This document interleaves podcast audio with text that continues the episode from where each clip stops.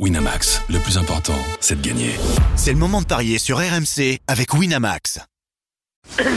Les paris 100% tennis sont sur rmcsport.fr. Tous les conseils de la Dream Team RMC en exclusivité dès 13h Avec Eric Salio. Salut à tous, bienvenue dans les Paris 100% tennis avec au programme 3 huitièmes de finale à Montpellier et 1 à Linz avec Clara Burel face à Siniakov pour Montpellier. On s'intéressera à Arthur Cazot, à Constant Lestienne et puis au match entre Coric et Martinez pour vous aider à parier. J'accueille notre spécialiste tennis Eric Salio. Salut Eric. Salut à tous. Alors aujourd'hui Eric, euh, on peut te féliciter, même si ça n'a pas été un sans faute. 3 sur 4 hier. On s'est trompé tous les deux sur euh, le match euh, de Gaël Matisse qui a perdu contre Koboli, mais sinon tu as fait la différence face à moi. Euh, je vais devoir prendre ma revanche. Michael Me a battu Alexandre Muller, comme tu l'avais dit. Et l'Estienne s'est imposée face à Zapata Mirales. Et puis il y avait un autre match, c'était Benoît Père face à Maillot. Et Maillot s'est bien imposé, comme tu l'avais dit. Donc euh, bah, finalement, euh, Benoît Père, ça reste compliqué. Hein. Bah, moi, je, je, vous avais posé la question. Moi, euh, j'avais pas vu le match contre Murray. Murray, tout de suite, il est vraiment dans le dur. Donc, euh, Benoît avait Bah, gagné. C'est une belle victoire, mais vous avez dit aussi que Maillot jouait très très bien en indoor. euh, Et il s'est imposé en un peu plus d'une heure. Donc, c'était assez facile pour le, pour le Lorrain. Match marqué par un petit incident, puisque Benoît Père a été. euh,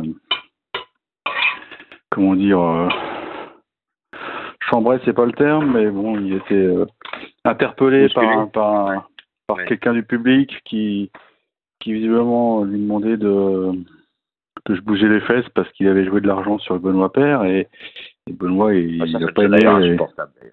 bah oui, Benoît n'a pas aimé. L'autre tu as dit euh, on se retrouve à la sortie. Comment ça à la sortie Donc euh, voilà, c'était un peu un peu chaud. Ouais. C'est dommage. Je crois que alors je sais pas si c'est ça a été vérifié, mais ce, ce spectateur a été euh, éjecté du stade. Ouais. Mais ouais, ça devient ça devient l'appeler. euh, mais maintenant, bon, faut, malheureusement les directeurs de tournoi, ils peuvent pas faire grand chose. Hein, c'est à partir du moment où le, le mec paye sa place, euh, voilà. Mais on n'est pas dans un stade de foot, quoi. Tu vois, c'est ça qui est, c'est un stade de tennis. Ouais, déjà, Ça- ça, devient problématique, dans le foot, mais- là, parce que pas que les parieurs s'entraînent aux joueurs quand euh, ils ont joué de l'argent sur eux et que les joueurs Mm. perdent. C'est c'est juste ridicule. Ouais, mais je, je, je suis pas sûr qu'il y ait des solutions. Hein. Ouais, non, vrai.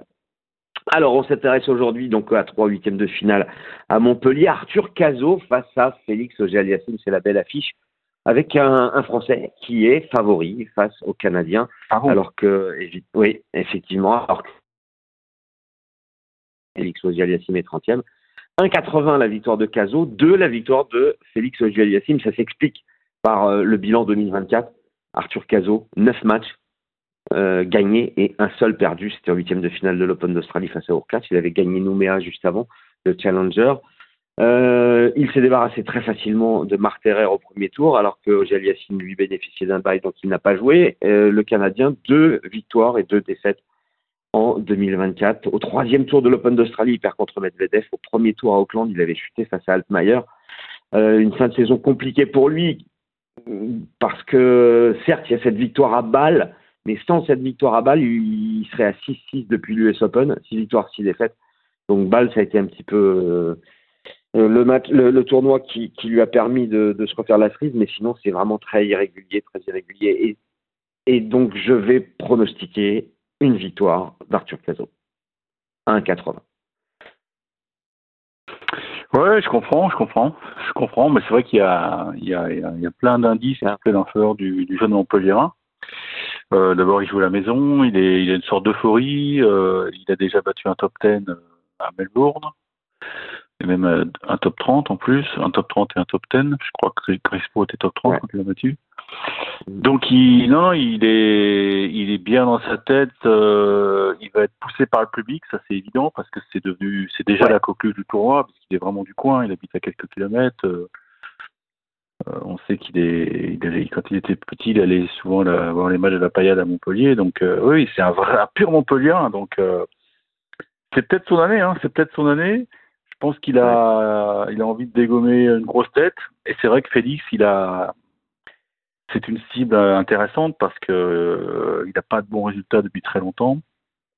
je crois qu'il est toujours en délicatesse avec son genou. Je sais pas. Enfin bon, évidemment, l'équipe ne, ne, communique pas là-dessus, mais je le, je le sens pas à 100% physiquement et et donc il a, il a un jeu euh, à haut risque. On a l'impression qu'il peut pas tenir les longs rallyes et, et Arthur Cazot, c'est typiquement le genre de joueur qui va l'embêter parce que déjà il sert très bien, on l'a dit. Hein, on, on, a expliqué dans déjà de nombreux reprises pourquoi il servait bien. Dans le valeur, ouais.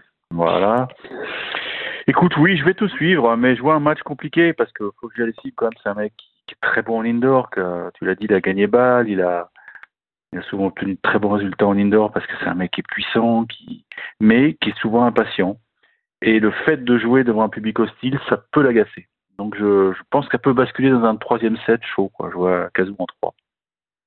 Caso en 3, c'est coté à 3,75. Autre option que je vais te proposer, puisque on a quand même deux bons serveurs. Euh, Caso gagne avec un tie-break dans le match, c'est coté à 3,35. Ça peut être un, un, pari à tenter. Le tie-break seul, sans donner le nom du vainqueur, est déjà à 1,84. Donc on est d'accord sur la victoire d'Arthur Caso face à Félix Auger-Aliassime. On passe maintenant à Constant Lestienne face à Flavio. Permets-moi juste, je, je, rajoute un truc qui est rigolo, c'est que c'est que si notre pronostic est, est, avéré bon, ça veut dire qu'on aurait un Caso maillot, ce qui serait tout simplement la revanche de la finale de l'Australie Junior il y a 4 ans. Ah oui. Caso donc on aurait l'assurance. un demi-finaliste voilà. à Montpellier. Exactement. Bon, bah, il faut que Caso euh, batte Auger Aliassime. Ben voilà. Constant Lestienne face à Flavio Coboli, ça va être plus compliqué pour le Français parce que l'Italien est en grande forme et il est favori. 1,52, 2,50 la victoire de Lestienne, qui a un bilan négatif depuis euh, le début de l'année. Alors hier, il a battu Zapata Mirales, mais euh, ce n'était que sa troisième victoire en sept matchs. Il avait collectionné les éliminations précoces, premier tour à Auckland, à l'Open d'Australie, à Quimper et aussi euh, deuxième tour à Nouméa, alors que Coboli, c'est plutôt l'inverse, une belle dynamique, cinq victoires à l'US Open, à l'Australian Open, pardon. Il est en pleine progression, l'Italien. Il avait perdu au troisième tour face à Dominor, parce qu'il était passé par les qualifications. Puis en plus, en fin de saison dernière, il avait gagné pas mal de points euh, sur les challengers, en gagnant à Lisbonne, en faisant une finale à Olbia en Sardaigne, euh, une demi euh, dans un petit tournoi challenger en Roumanie. Ce qui fait que Coboli favori face à l'Estienne, ça m'étonne pas. Et du coup, bah, je vais jouer l'Italien. Oui, la, la seule réserve peut-être, c'est est-ce qu'il a bien récupéré de son match d'hier? Parce que ça a été très long contre Gaël Monfils. Ça a été très très long, mais bon, c'est un garçon qui visiblement euh, physiquement il, a la caisse, quoi. Il est jeune, donc il, je pense pas qu'il y ait de problème de récupération. Il, peut être embrouillé par le jeu un peu spécial de Constant Lestienne, euh, qui a besoin de sélecteurs pour, retrouver le top 100. Donc pour lui, c'est un match qui est très important. Mais là aussi, je vais aller, ouais, je vais aller sur Koboli en 3. Ouais. Je pense que ça peut être une belle baston, euh, un peu, un peu spectaculaire, mais, mais Koboli me semble quand même très, très bien armé physiquement, quoi. Et Koboli en 3, c'est coté à 3,55. Ça fait encore une très, très jolie cote. Euh, Borna Choric face à Pedro Martinez. Euh, le croate favori, 1,37. Euh, L'Espagnol est à 3,10. Une certaine logique. L'Espagnol n'est pas un spécialiste de ce genre de surface. Euh, Borna Choric, finaliste euh, à Otigny, Louvain face à Rayedi, donc ce qui lui permet d'avoir un bilan positif malgré l'élimination au premier tour à l'Open d'Australie face à Tiafo. Martinez a battu Mounard alors que euh, n'a pas joué, il avait un bail. Euh, Martinez, euh, finaliste d'un tournoi à Tenerife, un tournoi en outdoor sur ciment euh, où il a perdu contre Nakashima. Donc les deux joueurs ont été en finale d'un petit tournoi Challenger récemment.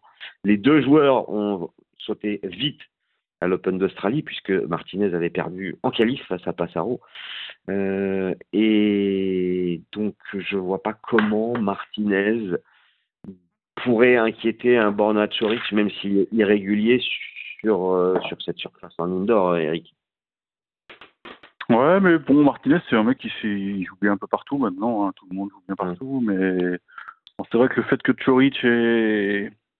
Ouais, je trouve qu'il a fait preuve d'humilité. Il, a, il a eu le wildcard pour, euh, pour ce petit challenger en Belgique et ouais, on sentait qu'il avait besoin de, de matchs.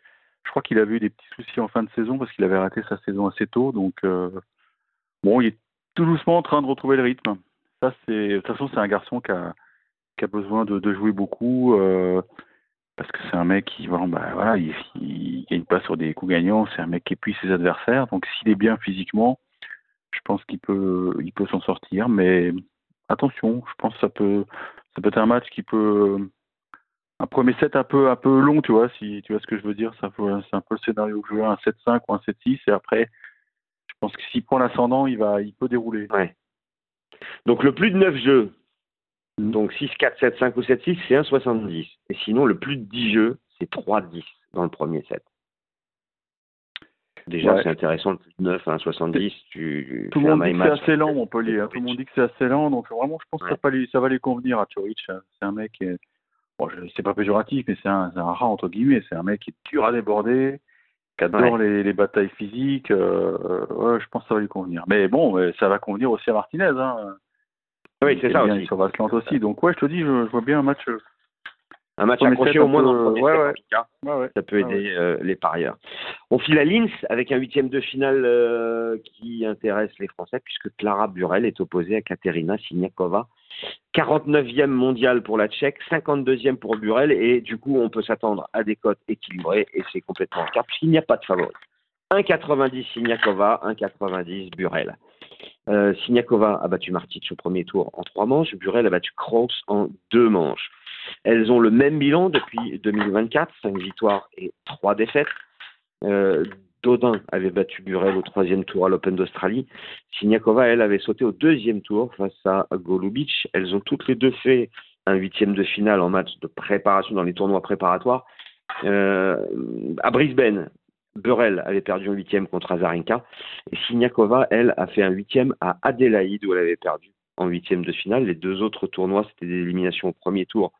Siniakova à Brisbane et Burel à Hobart. Elles avaient toutes les deux terminé l'année par une victoire à Angers pour Burel et à Nanchang pour Siniakova.